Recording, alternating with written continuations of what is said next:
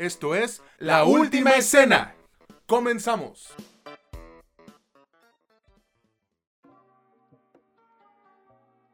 Hola, ¿qué tal amigos, amigas o como ustedes gusten identificarse? Bienvenidos a un nuevo episodio de este que es su podcast favorito sobre cine y series, La Última Escena, donde ya saben, no es lo que te cuentan, sino cómo te lo cuentan. Los saluda con un chingo de gusto y de ganas de hablar César Granados y pues ya saben que del otro lado del micrófono está mi valedor, el que ahora sí ya está a nada de irse a ese pinche estado de, ¿cómo se llama, güey? Jalisco o el de ebriedad, no sé.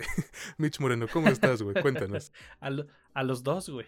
Jalisco y el de ebriedad si Dios quiere. Yo ni creo en Dios, pero bueno, ya estaremos yéndonos. Ando muy bien, la verdad ando bastante tranquilo, ya, ya regresé también a la maestría que estoy estudiando. Pero pues pese a todas las presiones, aquí estamos. Descansamos una semana, así que tampoco tenemos como, como mucha cara para decir que aquí estamos con mucho gusto, pero esta semana sí estamos con mucho gusto. ¿Tú cómo estás, César? Exactamente. Yo estoy bien, pero eh, mira, esto ya tenía rato que no lo decía pero estoy con, en sentimientos encontrados, güey. Permíteme. Y es que en estas dos semanas han, han, ocurrido muchas cosas, no sé si tú viste. Se presentó Taylor Swift, güey, la presidenta del club de canto y comedia aquí en, en México, cabrón. Y obviamente pues un chingo de, de, ese fandom clasista que caracteriza el fandom de Taylor Swift fue a, a estos conciertos. Qué chido que se la pasaron bien. Güey, falleció el vocalista de Smash Mouth. No recuerdo el nombre, güey, pero eh, muchos nosotros lo, lo, ubicamos porque su banda Smash Mouth puso eh, dos canciones para el soundtrack de Shrek, obviamente la de Somebody Once Told Me, ta, ta, ta. Hubo muchos anuncios, güey. Hoy se anunció o salió el primer trailer de la película, la secuela de Pollitos en Fuga, Movie confirmó, güey, que la película de Sofía Coppola, la nueva de Sofía Coppola, Priscilla, llega a México, bueno, Latinoamérica, el 26 de diciembre, lo cual es extraño porque 26 de diciembre cae martes, güey. ¿Quién puta madre va a un estreno en martes? Y también, pues, güey, lo más importante, este jueves inicia la bendita NFL, cabrón. Estoy listo para ver de nuevo al mejor equipo del mundo, los Patriotas de Nueva Inglaterra. Como ves, está, está chingón esto que estuvo ocurriendo estas dos semanas, ¿no? ¿Esa mamada qué? Chúpala, eh, güey. bueno, sí, ya se extraña un poquito la NFL. Sí han pasado un montón de cosas. Steven Harwell es el, bueno, era el vocalista que, que falleció de, de, esta banda que la verdad mucha gente solo los ubicaba por eso. Tienen más música, evidentemente. No son el tipo de música que yo escuchaba, pero también eh, eh, claramente los conocía por Shrek. Pues que en paz descanse. Esta semana, ahora no voy, a, no voy a profundizar más con las cosas que están pasando. Esta semana les platico de qué vamos a hablar, qué vamos a analizar, qué vamos a criticar. Tres películas y una serie. Las. A ver, una, dos. Madres, güey, si no mal recuerdo, las tres, los tres productos son de Netflix la serie es The Chosen One, no me acuerdo cómo lo pusieron acá en, México, Latinoamérica. Paradise, una película, eh, si no estoy mal, bueno, es del norte de Europa. Y 10 días de un mal hombre, 10 Days of a Bad Man, es una secuela de Turquía, es una película turca. Y el estreno, ya no es tan estreno, pero sí es reciente, Gran Turismo, que ese no es de Netflix, ese está en cines, es de Sony Pictures. Y pues mira, mm, ahora sí que como dice el sonido, como hice ese sonido, el, episodio está como... Ah, como... Ah, como ves. no puedo decir que está muy interesante, pero fíjate que sí tengo ganas de hablar, aunque no disfrute tanto algunas cosas, sí tengo ganas de hablar de ellas. ¿Cómo ves? Yo estoy de acuerdo contigo, güey. y es que bueno, aquí sucede que una de las películas, la que mencionó Mitch, que es secuela, yo no tenía ni puta idea de que era una secuela, entonces cuando la empezamos a ver fue como de, ah, cabrón, o sea, ¿de qué me está hablando este pinche ruco, no? Y entonces veo que es una secuela, digo, puta madre, güey, nos faltó entonces ver la primera y por eso también nos tomamos un, breve descanso, porque no nos daba el tiempo, honestamente. Eh, aunque no lo crean, yo también tengo cosas que hacer. eh, Mitch, obviamente, pues la maestría, su chamba, el gimnasio, su negocio que tiene. O sea, mi compa duerme como dos horas al día. Entonces, pues también hay que, hay que darnos un poquito de espacio. Pero pues vamos a iniciar, no sin antes recordarles que este podcast lo pueden escuchar en Spotify, Amazon Music, Apple Podcast y Anchor, que en Facebook, Instagram y TikTok estamos como La Última Escena Podcast.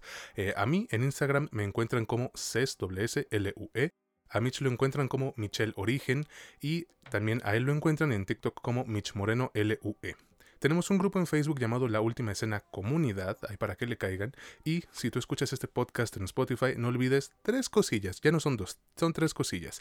Darle clic en seguir, darle clic en la campanita de notificaciones y regalarnos cinco estrellas porque ya me di cuenta de que eso genera más alcance al podcast, güey, y hace que, pues obviamente, llegue a más personas que disfrutan este pedo, porque así funcionan los algoritmos. Mitch, ahora sí dime, por favor, ¿con cuál te gustaría iniciar de estas películas? Pues yo creo que podemos empezar con 10 días de un mal hombre. Me imagino que por ahí también tú querrías empezar. La verdad es que sí, güey, y no al mismo tiempo, porque no es como que yo quiera dedicarle mucho tiempo a esta putada, pero pues bueno, vámonos con esta película llamada Ten Days of a Batman. No sé cómo se diga en turco, perdón, no hablo turco. Esta es una secuela, como ya mencioné, que llegó a Netflix y que sinceramente, güey, así siendo muy, muy honesto con ustedes, pues de no ser porque yo cometí un error a la hora de elegirla, mejor la hubiésemos dejado pasar porque en serio me costó un huevo y la mitad del otro terminar esta madre. No voy a decir ni quién es el director, ni los pinches eh, miembros del elenco, güey, porque de verdad detesté esta película, honestamente. Y pues no quiero como desgraciar las carreras de esta gente, entonces te paso directamente la palabra, güey. ¿De qué trata Ten Days of a Batman? ¿Y qué te pareció a ti esta película que más bien parece novela turca? Exactamente eso iba a decir. Y primero les cuento, obviamente como es una secuela, esto sucede después de lo de la primera. Una muy breve sinopsis es, este güey se, tiene un caso, es un, es un ex abogado, investigador, que se vuelve investigador privado y que al mismo tiempo que resuelve un caso, se enamora de una mujer que era pues, prostituta y se casa la película acaba.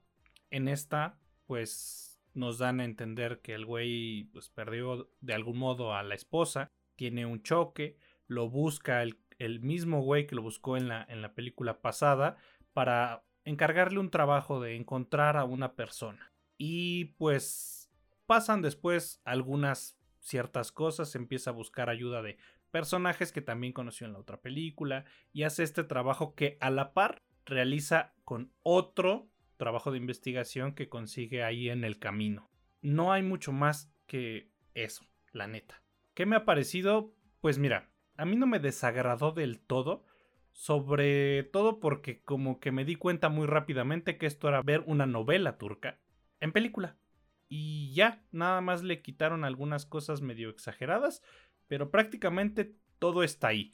Nuestro protagonista Sadik o Adil. Oye, solo le quitaron los comerciales de Lubriderm que pasan en imagen televisión, güey, que es donde pasan las novelas turcas. sí, exactamente.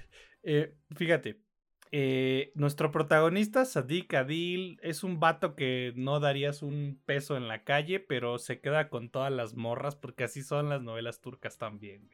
Eh, es más o menos graciosa para mi tipo de humor, sí, me divirtió, me en algunas cosas, me, gustaron algunas otras, pero tiene tantos clichés de novela turca, de, de, cine inclusive, de por esa zona, que era completamente previsible lo que iba a suceder.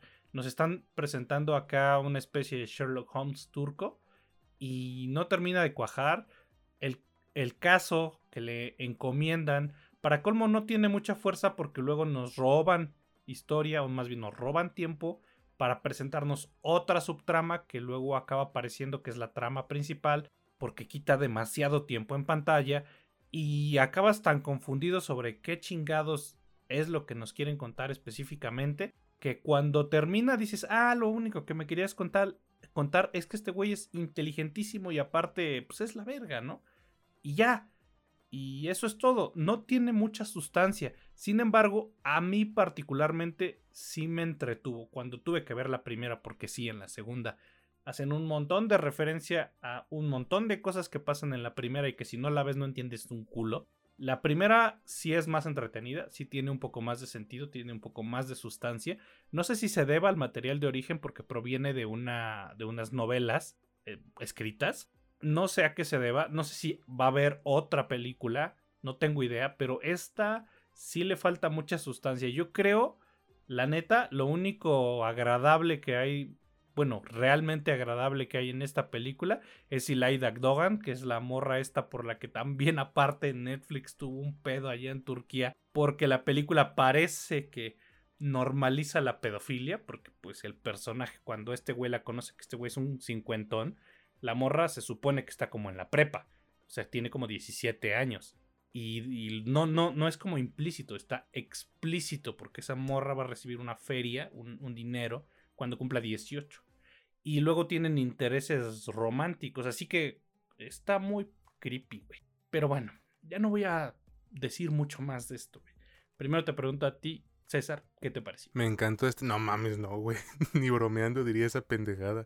Esta, esta madre, en serio, que para mí fue eh, decepcionante. Culera, diría más bien.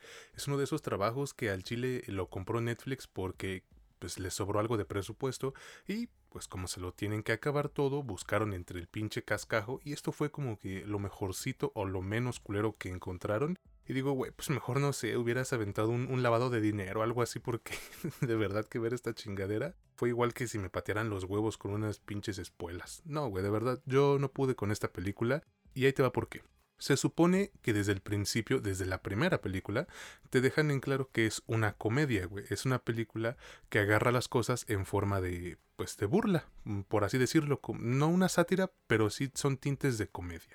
Entonces, e, en toda esta primera película lo manejan bien. Dices, ah, bueno, no me la voy a tomar tan en serio. Acá en esta película, güey, se supone que el vato toma un giro más oscuro en cuanto a su forma de resolver las cosas y la chingada. Se supone que la película es más seria y no deja nunca de lado este, eh, ¿cómo decirlo? Este ambiente cómico, este ambiente cálido que no te hace tomarla en serio, güey, honestamente.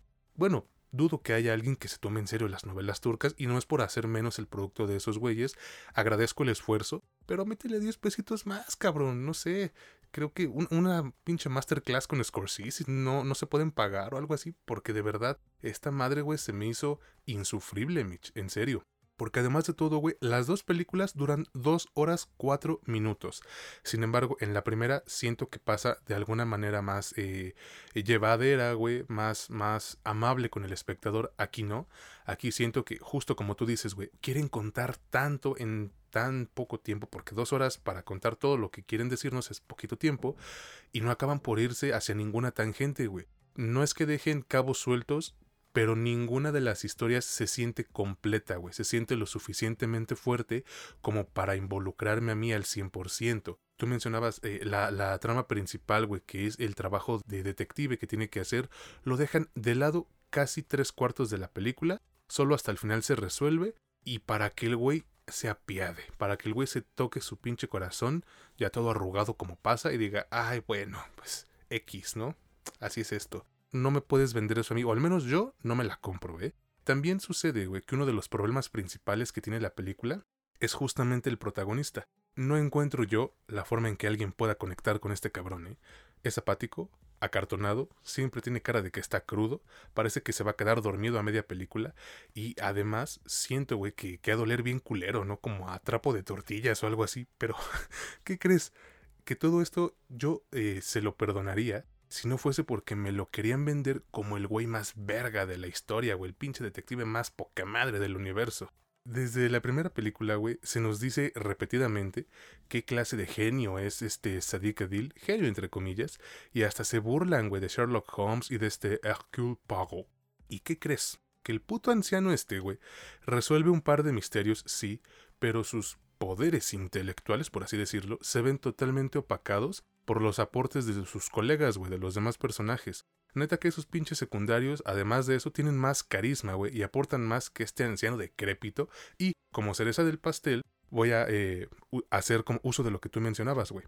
Resulta que este es un pinche viejo rabo verde de casi 50 años y nomás se fija en morras pues casi 30 años menores que él.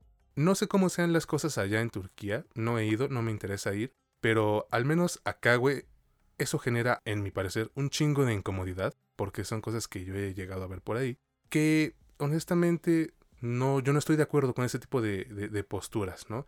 Ah, es que eh, solo son números. No, güey. No, no son números. Eh, justo lo que mencionabas, pareciera que sí quieren normalizar la, pedofilia, güey. Es un tema muy serio, ¿eh?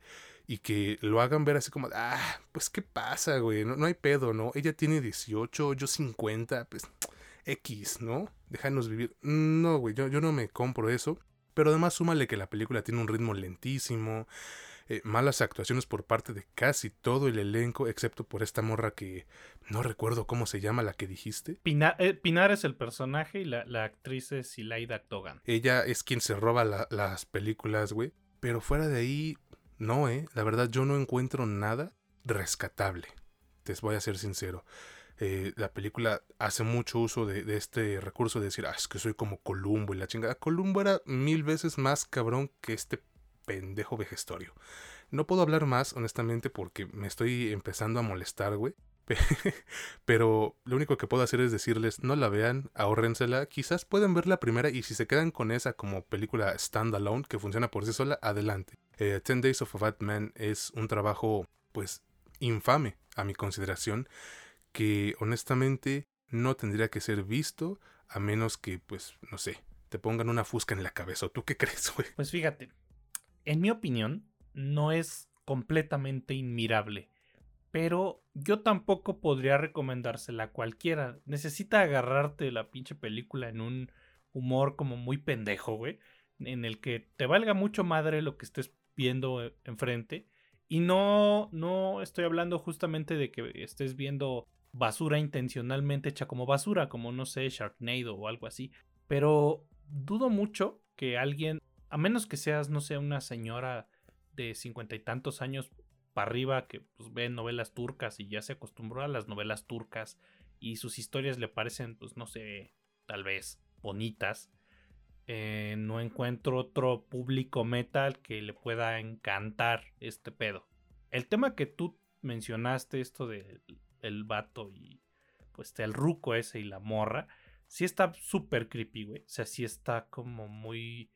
Mm, pues, sí, sí, sí da como, como cosa, güey, verlo.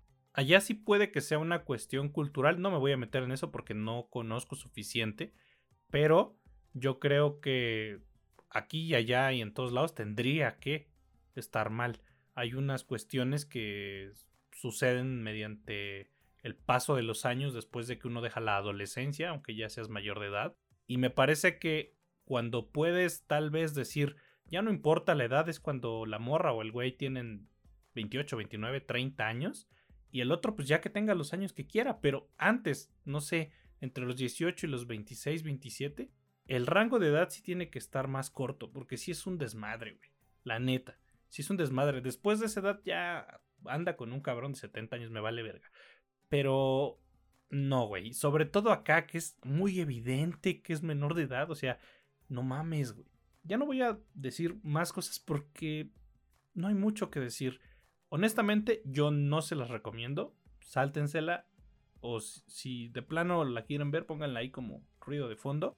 Al final ustedes deciden Está en Netflix y ahí seguro va a estar un chingo de tiempo. ¿Y a poco no el güey sí parece que huele como a pinche trapo de tortillas, cabrón? Sí, huele como al trapo que, con el que limpias en la cocina, güey. Y ya luego hay veces que lo lavas y lo lavas y lo lavas. Y por alguna razón sigue oliendo a cochambre un poquito, güey. O sea, no importa que le eches cloro y todo, va a seguir oliendo a trapo, güey. Sí, no, ya mejor tíralo a la verga, güey, al chile. Ay, no. Ahí está, amigos. De, de, verdad, les pedimos que pues dejen esta película ahí olvidada. No creo que se merezca su atención.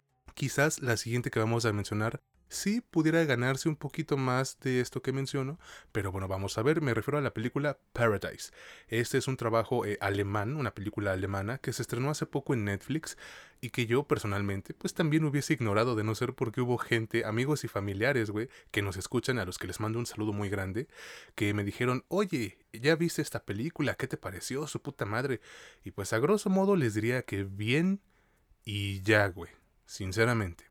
Esta película es dirigida por Boris Kans en su película debut y protagonizada por Kostya Ullman, Marlene Tanchik, eh, Corina Kirchhoff, Iris Berben, Lorna Ishema y Numan Akar, entre muchos otros. Mitch, por favor, cuéntanos de qué trata Paradise, esta película, pues, alemana. A lo mejor estoy mal, no sé. ¿Y qué te pareció a ti? Claro que sí. Pues mira, eh, se supone que en un futuro cercano, y da mucho la casualidad porque últimamente los esfuerzos científicos van como para allá, una empresa que se llama Aeon o Eon, básicamente domina el mundo farmacéutico porque tiene una tecnología que permite transferir la vida útil de una persona a otra.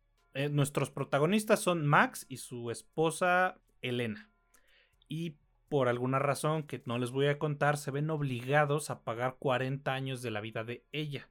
Al darse cuenta de que esos años sirvieron para rejuvenecer a la directora de Aeon, aquí hago un pequeño paréntesis, esta donación, entre comillas, de vida no se puede dar para cualquiera, sino que debe de haber alguien con quien seas compatible mediante el ADN.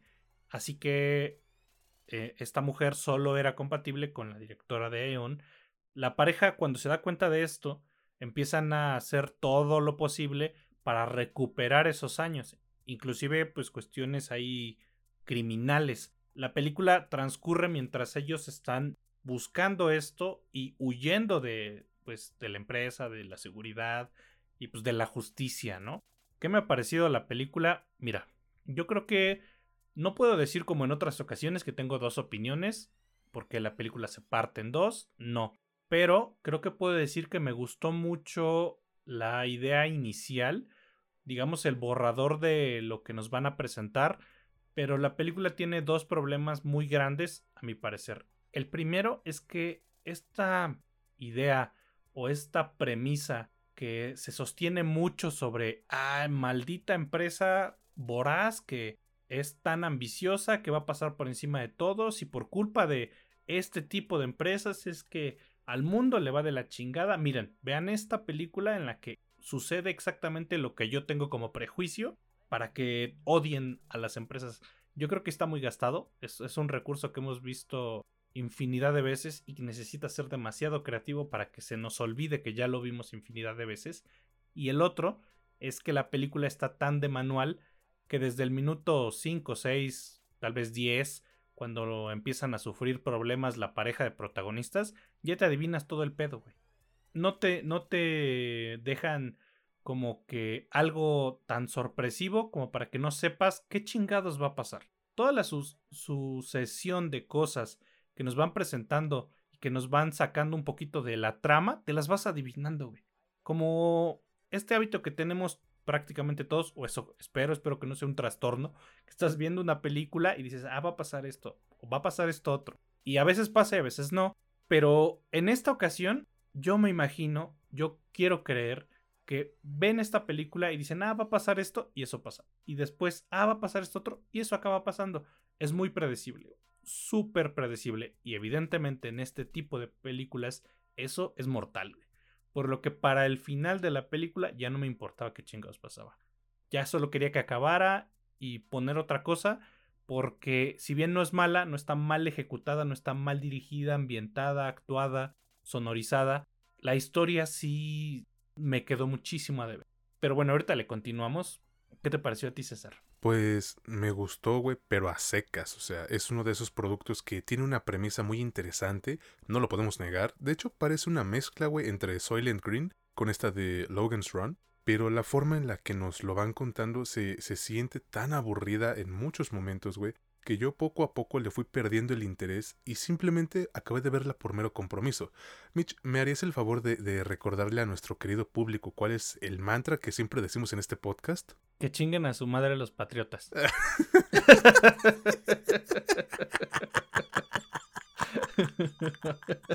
ah, este güey. No es cierto, güey. Ahí. A ver, ahí, te valió ya, verga. Ahí, ahí, ahí, ya, ya, ya, ya, hay que calmarnos.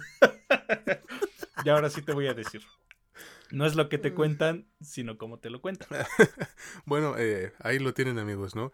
¿no? No, importa que no importa que tu premisa suene de lo más interesante, si tu narrativa es demasiado tediosa, gris o tibia, la película va a fallar. Y así es como yo percibí esta de Paradise, güey. De repente tiene sus momentos buenardos en donde todos se pusieron de acuerdo para darnos acción y tensión, mientras nos advertían cuán repugnantes pueden volverse las cosas cuando la gente de ciencia pues vende sus almas para obtener ganancias capitalistas, ¿no? Suena súper chairo, pero ese es el mensaje que da la película. No estoy totalmente de acuerdo, güey, pero pues es lo que nos dice, ¿no? Yo qué puedo hacer. La película luce bien y tiene un gran diseño de producción, güey, pero apenas si lo utilizan, Mitch. Yo no siento que lo exploten como necesitaban, por lo que en casi todas las, eh, en casi toda la, hora con 57 que dura, lo único que vemos es a los dos protagonistas discutiendo mientras tratan de solucionar el pedo en el que se metieron. A lo mejor no es necesario ya mencionarlo, pero de todos modos les digo que el ritmo no le ayuda. La película se tarda bastante en agarrar calor y cuando llegas al clímax es cuando se pone más chingona. Ahí sí no puedo eh, mentir. Creo que todos le metieron caña, le metieron esfuerzo y se nota, Mitch, porque se avienta unos planos secuencia muy entretenidos y bien logrados que incluso me recordaron a la película esta de, Children of Men. No sé si tú la ubiques, supongo que sí. Pero bueno, el soundtrack sí le tira un parototote en varios momentos, güey, porque te ayudan a, envolverte en varias secuencias de tensión futurista, digámoslo así, que no hubiesen pegado de la misma forma sin este apartado sonoro. Y de hecho, yo descargué una rola del soundtrack porque sí me gustó bastante. Es algo que en verdad, pues, eh, le ayuda, como dije, güey, y sinceramente le doy un, un, pues no un 10, pero sí un, un 8 al soundtrack. Otro pedo que tiene Paradise está en las actuaciones. No sé si tú te diste cuenta. Están bien, pero hasta ahí, güey. E incluso creo que pueden llegar a sentirse planas y sin emociones, ¿eh? Mira, esta historia tiene mucho pathos. Ubíquenlo ustedes, amigos. Está muy, muy incorporado esto. Pero estoy seguro, güey, de que ni con tres directores le hubiesen podido sacar eh, este pathos o, o, el jugo al pathos de las actuaciones. No explotan, no me dan lo suficiente para engancharme y apoyarlos, o para decir, venga, güey, rompe la ley, pinche sistema culero, gánales. No, sinceramente no. Eh, otro motivo más por el cual, como ya dije, no importa que tan provocadora o que llamativa sea tu película, si no la cuentas bien, acaba por valernos verga. Y por último, tienes el final, que además de todo se siente desangelado, güey, casi como si esa fuera la intención de la película. Yo terminé de verla y dije, no mames, ¿eso es todo? ¿En serio? tanto pinche pedo, güey. Para acabar de una forma tan tibia, tan pocos huevos. No, para mí es un tache. La neta no puedo seguir hablando de esta madre, güey, y no porque sea horrible. Hay muchos aspectos que valen la pena y que a lo mejor Mitch podría describir mejor, pero si algo me caga a mí, es que las películas se queden en ese limbo gris de mediocridad. Mira, si vas a cagarla, cágala como nadie, güey, que te recuerden de algún modo u otro a ti o a tu producto. Pero si llegas con esta cosa blanda, sosa, como si le hubieses tenido miedo a tu propia historia, pues no chingues, ¿no? O sea, mejor nadota, como dicen ahorita. Yo no la recomiendo porque hay mejores películas distópicas o futuristas o como quieran catalogar esta madre. Entonces, Paradise es un producto que se queda corto de lo que pudo haber sido y por ende yo les recomiendo que mejor la ignoren, ¿no? ¿Tú qué dices? Al chile sí. Bueno, no sé, güey. Yo creo que tiene algunas cositas interesantes pero para mí sí el gran pecado es que no supieron escribir bien o desarrollar muy bien su historia. Si bien el clímax tiene bastante o suficiente tensión narrativa bien utilizada, y nadie me podrá decir lo contrario con lo que voy a decir a continuación, que es los alemanes saben hacerlo, güey. En ese sentido, saben manejar muy bien la tensión narrativa. Sus productos de televisión y de cine en general es de lo que más es, en donde más aciertan, vaya. Y acá no es la excepción. Sin embargo, eso no sostiene una película. Tiene muchos errores, eh, no sé si argumentativos o sencillamente la historia no termina de cuajar. A mí no me terminó de convencer y si bien disfruté algunas cuestiones técnicas mientras la estaba viendo, como ya dije al principio, yo al final y ni tan al final, solo esperaba que por favor ya acabara para quitarla, güey. Y creo que eso no es una buena sensación. Por lo que, por supuesto, yo no se la puedo recomendar a todos. Seguramente habrá quien sí la va a disfrutar, quien le va a gustar la premisa, quien se va a comprar la historia de estas personas y se deje llevar por completo. Se le quite esta cuestión predecible porque no le interese predecir lo que va a suceder y solo lo esté viendo. Y esa persona lo la disfrute. Pero yo no, y creo que la mayoría tampoco. Al final, ustedes deciden, está en Netflix y pues ahí va a estar un chingo de tiempo. Y justo en Netflix está el siguiente producto, que en este caso es la serie, del cual vamos a hablar, Me refiero a The Chosen One, El Elegido. Esta es una miniserie de seis episodios que adapta un cómic escrito por... ¿Cómo se llamaba, güey? Por Mark Millar. Gracias, eh. Y que se estrenó hace poco en Netflix.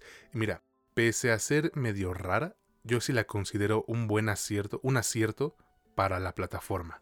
Te voy a ceder rápido la palabra, güey. Cuéntanos, por favor, de qué trata The Chosen One, El Elegido, y qué te pareció a ti esta miniserie de Netflix. Claro que sí, pues mira, acá es, nuestro protagonista es Jody. Es un morro de 12 años que es, pues, es gringo, vive en Baja California. Por alguna razón llegó ahí. Y de pronto se da cuenta que tiene poderes como, como los de Jesucristo. Puede volver el agua vino, puede hacer que pues, los enfermos sanen, inclusive, inclusive es probable que pueda levantar a los muertos, ¿no? De, pues, de la tumba.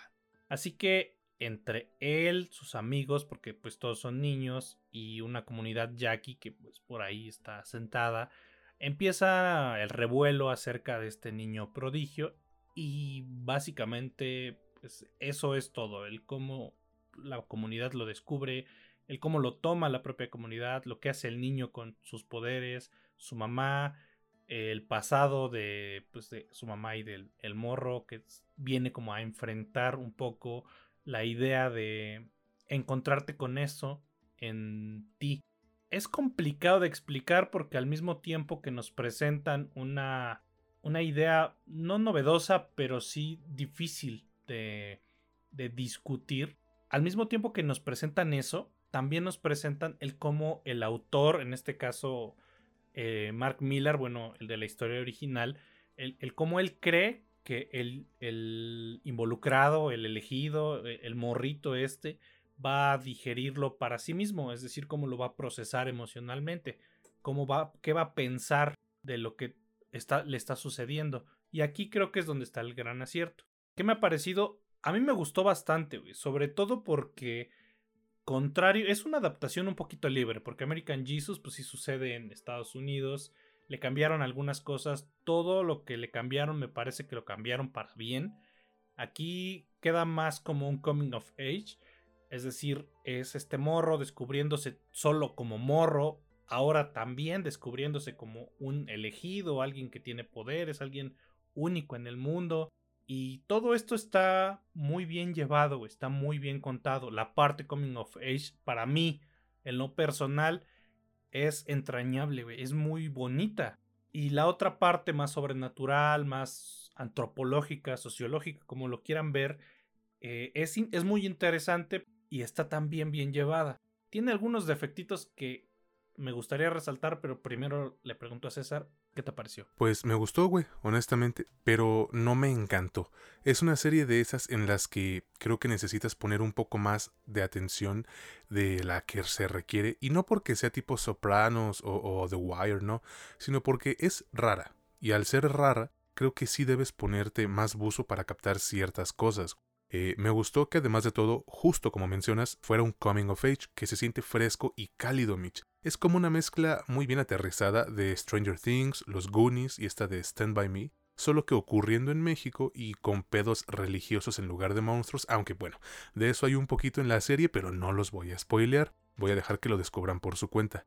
El ritmo no es el mejor del mundo, pero tampoco es lentísima, güey. Puede llegar a sentirse más densa de lo normal, aunque hay momentos en donde eso es necesario para desenvolver la temática religiosa o, bueno, sobrenatural.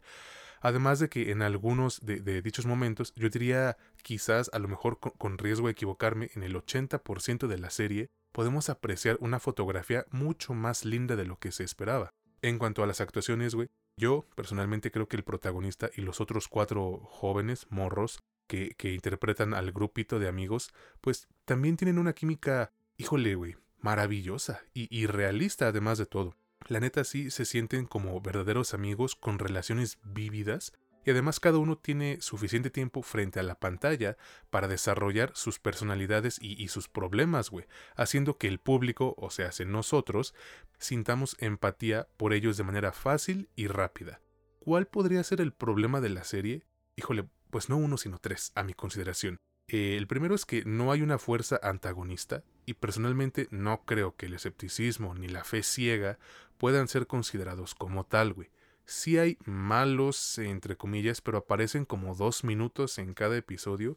Y pues si tus episodios duran un promedio de, de 40 minutos, no va a funcionar. El segundo es que la serie de repente tiene momentos eh, innecesariamente confusos porque no llevan a nada, güey. Solo pareciera que están ocurriendo ahí para quemar tiempo. Y pues eso de alguna forma u otra me parece que le restan fuerza a la historia principal, porque además ocurre en cinco de los seis episodios, güey.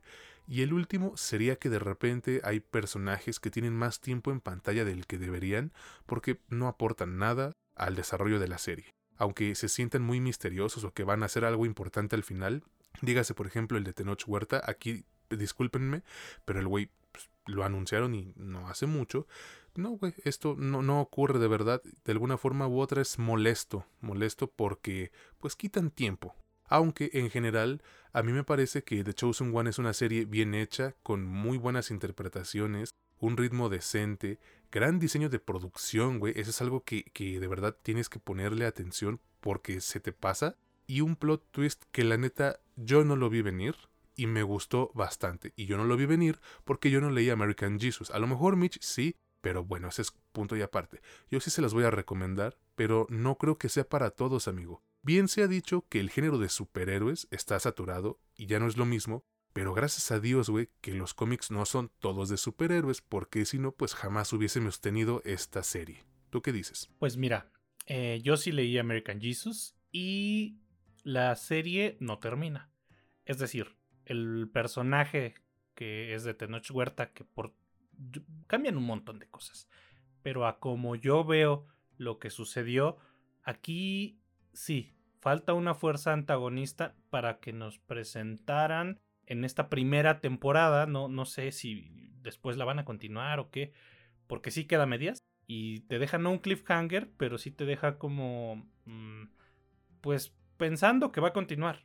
Y al menos en la historia de Mark Millar, pues continúa, porque suceden todavía un montón de otras cosas. Acá, como les falta esta fuerza antagonista, se centraron mucho en la idea de que la fuerza antagonista fuese el mismo Jody, el, nuestro personaje, y sus conflictos emocionales que, que están pasando justamente porque es un adolescente, está descubriendo el mundo apenas, está descubriendo el mundo emocionalmente, hormonalmente y socialmente y sucede esto, que nadie te puede, si de por sí casi nadie te puede ayudar cuando está pasando la pubertad, pues mucho menos si la pubertad te está sucediendo al mismo tiempo que empiezas a convertir el agua en vino o no sé, poder caminar sobre el agua. Pues está cabrón, güey. Entonces aquí creo que se fueron muy por el camino de vamos a tratar de que la fuerza antagonista sea él mismo, un conflicto interno, una cuestión como más de enfrentarse a él mismo y ya.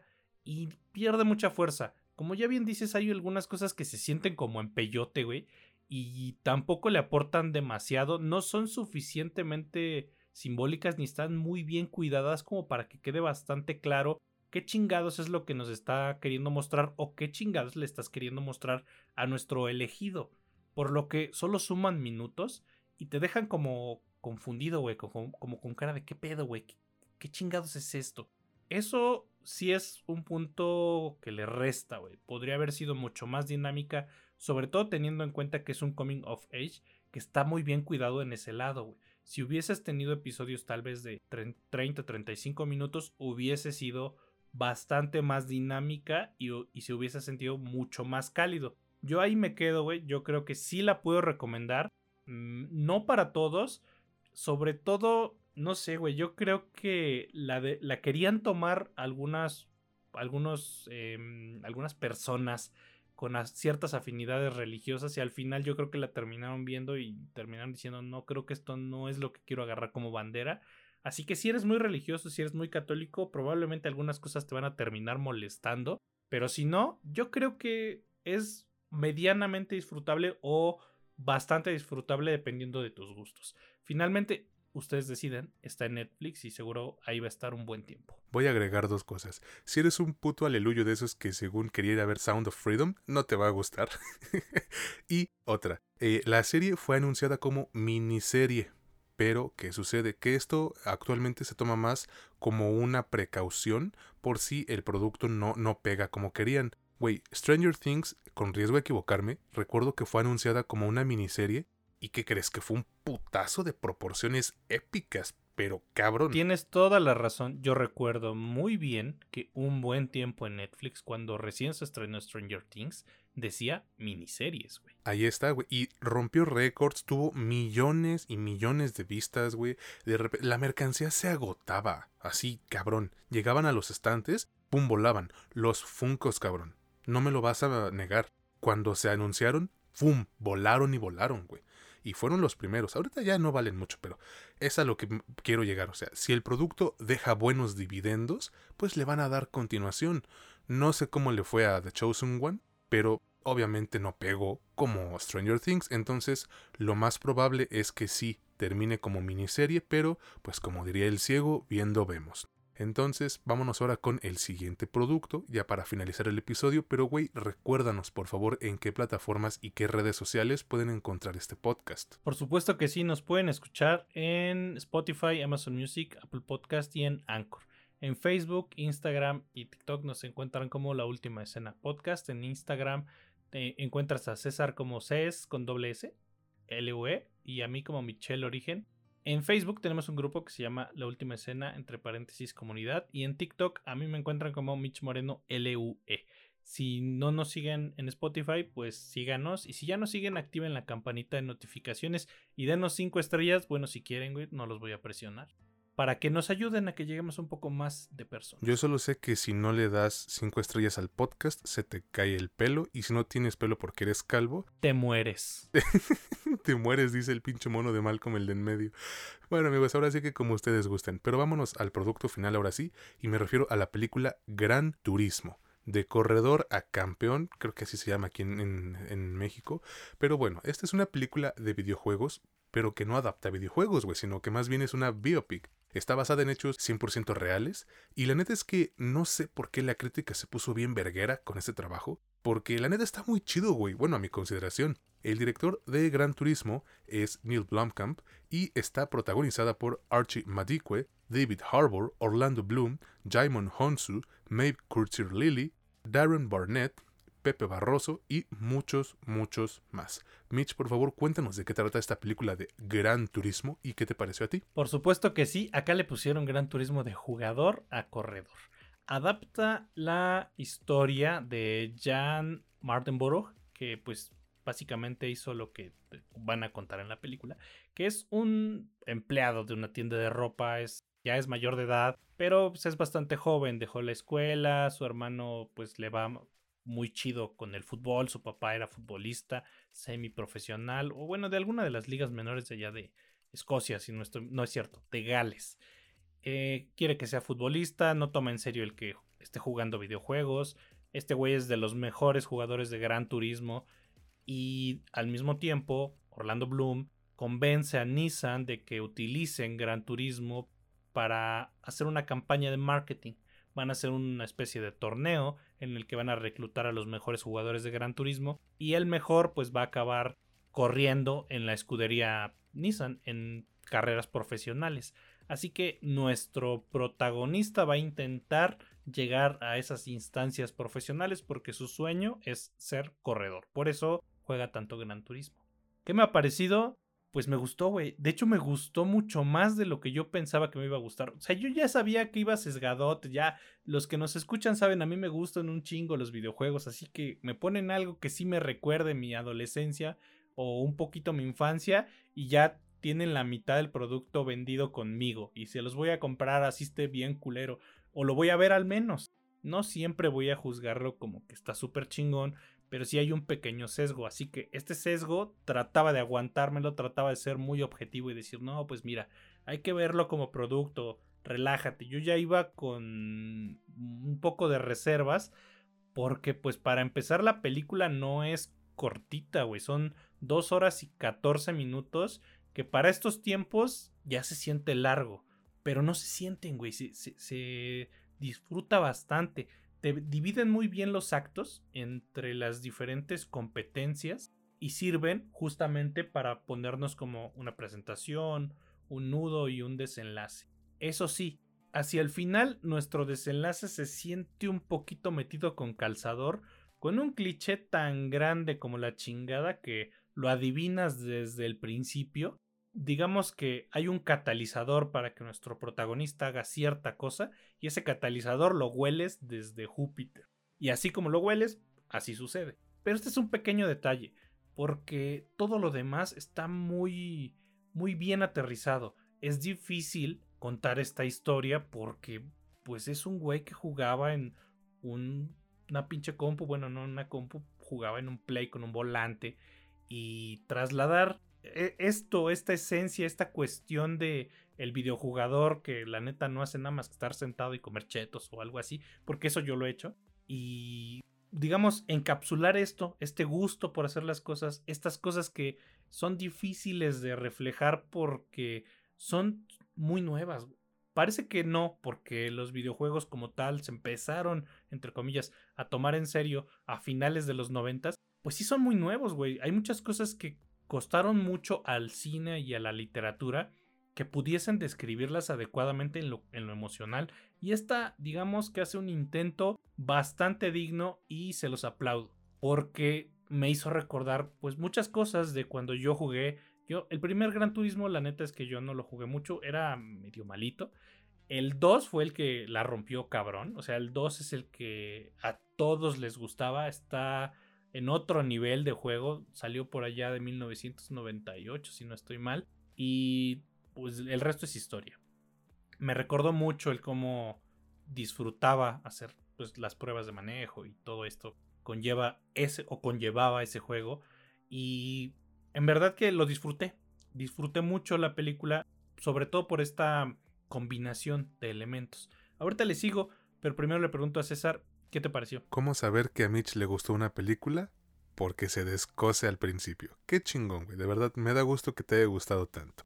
A mí también, pero yo nunca he jugado Gran Turismo. Mi conocimiento es verdaderamente nulo con respecto a la franquicia, por lo cual dije, ok, vamos a ver esta película sin esperar una chingada, solo me iré a divertir. Y me la pasé de poca madre, güey. La disfruté un chingo, me parece bastante buena. Por lo cual creo que sí fue una gran idea ir a verla, ir a verla sin nada de expectativas.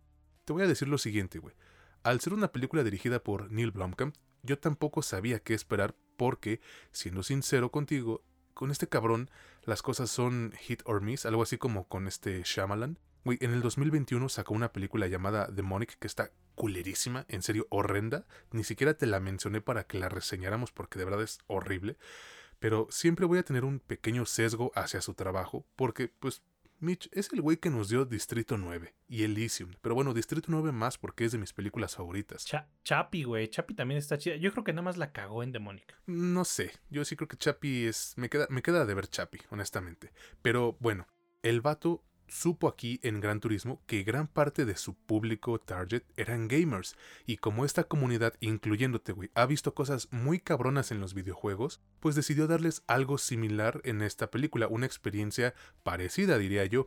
Eh, la, película creo que tiene un, un, muy buen ritmo durante sus 2 horas 15 minutos, y la neta casi no sientes esa duración más que al final, pero ya hablaré de eso más adelante. En general, eh, me parece que tiene una velocidad decente, güey, un manejo de tiempos, eh, pues, eh, listo, inteligente, diría yo también, y están bien establecidas sus crestas y sus cuestas, güey. Por ejemplo, el, montaje de entrenamiento con los pinches morros, güey, que me recuerda totalmente a Top Gun. Es Top Gun, pero con carros, y no sé, lo, lo disfruto un chingo. La película es intensa cuando lo necesita y cuando no se relaja, güey, pero no es aburrida, sino que lo hace para ir generando momentum y llegar al 100 en estos momentos de intensidad que les menciono. ¿Cuáles son estos momentos de intensidad? Pues obviamente las carreras. Están llenas de adrenalina, güey. Te ponen al filo del asiento de inicio a fin. Y eso que yo tampoco soy un, un Checo Pérez, güey. O sea, no soy fan de las carreras, ni de la Fórmula 1, ni nada de eso. Y aún así, disfruté como no te imaginas ver los cambios de velocidades o cuando el protagonista rebasaba a los otros corredores que le tiran mole, las paradas en los pits, güey, y digo, eh, no me emociono con los accidentes que ocurren en la película, pero sí te sorprenden, pues sí te dejan boquiabierto, te hacen decir a la verga, ¿no? O sea, fuiste a dar una vuelta y diste como 15, cabrón. Además, tiene un muy, muy buen diseño de producción, los trajes que utilizan los corredores, eh, los automóviles utilizados, las pistas, güey, las gradas para el público, todo ese pedo yo lo noté y se agradece que lo hayan hecho así. Además, se nota, y a ver, tú dime si me equivoco, se nota que Sony o PlayStation le metió mano y billete bajita la mano porque confiaban en este producto. En cuanto a las actuaciones, yo, yo creo que este Archie Madikwe funciona más, más que bien como protagónico, y eso también es debido a su personaje, güey. Está muy bien construido y te identificas con él. Eh, a todo el bendito mundo nos ha ocurrido que nuestros jefes eh, dicen, ay, es que debes tener algo planeado y su puta madre. Y tú, siendo un morro chaquetero como lo eres y como lo fuimos, pues quieres aferrarte a tu sueño, así triunfes o fracases. Y esta película retrata de manera efectiva este dilema familiar. Además de que su química con David Harbour es buenísima, güey. Pero no solo es eso, sino también esa relación de amigos como de padre e hijo que también tienen. Y es que, güey, resulta que eso fue gran parte del corazón de la película. Este Orlando Bloom y Jamon Honsu también nos dieron buenas actuaciones. Me hubiese gustado verlos un poco más, pero bueno, ya será en otra película. ¿Cuáles serían los detalles de, de, de Gran Turismo que quisiera mencionar? Pues que a pesar de ser la, la, típica historia del underdog que a mí me gusta mucho, yo no dejaba de recordar esta película llamada Invincible o Invencible del 2006, que retrata la vida del exjugador de las Águilas de Filadelfia, este Vince Papali. No es un aspecto negativo, pero siento que muchos detalles narrativos de Gran Turismo fueron tomados del guion de esta película. Quizás estoy meando muy lejos de la olla, güey, pero es lo que yo pensaba. Entonces, pues ya para concluir, porque no hay mucho más que quizás eh, agregase en aspectos entre comillas negativos, me parece que Gran Turismo es una película que cumple bastante bien lo que promete, güey. Acción, intensidad, emotividad y carreras que a todo mundo les van a emocionar, seas un Checo Pérez o no, güey. ¿Es un comercial? Sí, sí, es un puto comercial de 2 horas 15 minutos de Gran Turismo, Nissan y de Puma, porque resulta que todos, todo el puto mundo ahí, güey, usa Puma. Pero es un comercial divertido, Mitch, que te entretiene de principio a fin y pues yo prefiero eso que otros productos mierderos que ya hemos reseñado en este episodio, ¿no? Sí la recomiendo totalmente para todo el mundo. Eh, Gran Turismo es uno de esos trabajos que fui a ver sin esperar nada de verdad y salí muy satisfecho. Y además me quedo con una imagen, güey, que vi, porque ahí te va. Voy a ver la película en un horario donde aparentemente no iba a haber nadie y llegó una pareja y un niño con quien voy a asumir que era su mamá, no sé si era su tía, su prima, madrina de bautizo, yo qué sé. Voy a decir que es su mamá. Llegaron y al principio dije, puta madre, no me van a dejar ver la película. Pero ¿qué crees, güey? Que cuando veía las carreras notaba al morro, porque estaba una fila delante de mí, bien emocionado, güey. Súper emocionado. No gritaba, pero hacía eh, gesticulaciones, movía los brazos, se emocionaba un chingo. Y dije, qué chingón, güey de verdad, qué chingón que una película puede producir ese efecto en, en los pequeñitos del hogar, güey. Y una película que no está, pues, eh, esencialmente dirigida para niños. Entonces, dije, güey, qué a toda madre, honestamente. Con esa imagen yo me fui muy, muy satisfecho de la, del cine. Entonces, sí se las voy a recomendar ampliamente. Pues mira, al menos para ese niño, la película ya lo logró todo. Todo lo que quería. Por supuesto que es un pinche comercialote pero, ¿sabes qué? No está mal, güey. Muchas cosas son un comercial. No todos solo son productos de arte para tu apreciación y la elevación del espíritu y su puta madre, no. Muchas cosas están hechas para vender otras. Y no está mal, güey. O sea, porque, pues, de nuevo, ¿qué es lo que decimos aquí? Pues que chinguen a su perra madre los que le van a los broncos de Denver, güey. También. equipo. No va. ah, pues Tome, perro. Tome, ah, cabrón. Sí, vale. Sin vaselina, vale, cabrón. Órale. Ay, qué mamada. No, pues aquí que decimos, eh, no es lo que te cuentan, sino cómo te lo cuentan, güey. Así es. claro que sí. Y la neta es que si te van a vender un producto, si, si te lo van a restregar en la cara, pues hazmelo divertido, güey. Hazmelo entretenido, que pueda empatizar con el, personaje, que pueda sentir identificado, que pueda sentir un poco revivir los sueños que yo tuve cuando era más joven, porque pues ya no soy joven, güey. Y eso, si logra eso, ya está del otro lado. Si me hace por un momento, por dos horas y catorce minutos, dos horas quince, sentirme ese niño que tuviste moviendo los brazos, emocionado, porque a mí sí me hizo, sí me hizo emocionar las carreras, güey. No soy tan fan, tampoco me disgustan, pero si me hace, si, si, la película logra que yo me emocione con lo que estoy viendo, si, si, me hace volver a ser niño un rato, puta está del otro lado, güey. Al menos para mí. Y lo logró. En los aspectos negativos yo sí le restaría un poco a la actuación de nuestro protagonista. David Harbour se roba la película, todo lo que hace él sí, sí parece que tiene mucho más peso. Y también siento que las problemáticas que nos presentaron estaban muy, muy light, eran muy ligeras. Sentí que el personaje podía haberse desarrollado de un modo un poco más simbólico, con algunas otras cosas.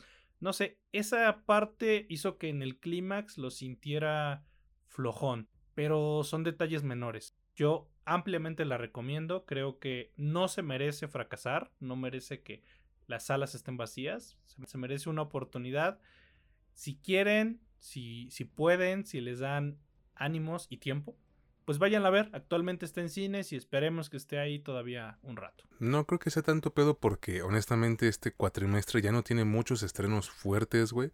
Pero pues habrá que ver, ¿no? Con esto amigos estamos finalizando el episodio de esta semana de su podcast favorito sobre cine y series. Y queremos agradecerles si nos acompañaron hasta el final. Y aunque nos hayan escuchado un pequeño minutito, no hay pedo, de verdad lo, apreciamos bastante y es que sin ustedes no estaríamos logrando lo que estamos logrando, güey, porque pues antes nos escuchaban dos personas y ahorita ya me di cuenta, cabrón, nos están escuchando en Corea y en España. Nos escuchan tres. Nos escuchan tres, güey. Roy, Betricio y Silvia, ¿no? no, amigos. Por cierto, tengo que mandar un saludo a una amiga, Nelsin, Nelsin Espinosa, que yo no sabía pero nos escucha semana con semana. Y yo quiero mandar un saludo y un agradecimiento especial a Shadra, nuestra amiga Shadra, porque hace una semana me realicé mi primer tatuaje y fue con ella, güey. Y la neta es que hizo un trabajo de poca madre porque me tatuó a los egoístas de Blue Lock, cabrón. Así de simple. Quedó bien verga. Sí, sí, es, es muy buena tatuadora. Ahí búsquenla en Instagram, está como vaquita de uva. Exactamente, amigos. Yo sí la recomiendo bastante. Vayan a buscarla. Muchas gracias, Shadra. De verdad, aprecio este tatuaje como no te imaginas. Y ahora sí nos despedimos. Y cuídense mucho, amigos. De verdad, que la pasen muy bien. Ah, quiero agregar rápido, porque nos preguntaron, oigan, ¿van a hablar de One Piece de Netflix, de My Adventures with Superman? Sí y sí. Entonces ya no voy a decir más, cuídense mucho, que la pasen bien y esperamos contar con ustedes en el próximo episodio de este que es su podcast favorito sobre cine y series, La Última Escena, donde ya saben, no es lo que te cuentan, sino cómo te lo cuentan. Yo soy César Granados y estuve con mi buen amigo Mitch Moreno. Que pasen un excelente día, tarde, noche, hasta la próxima.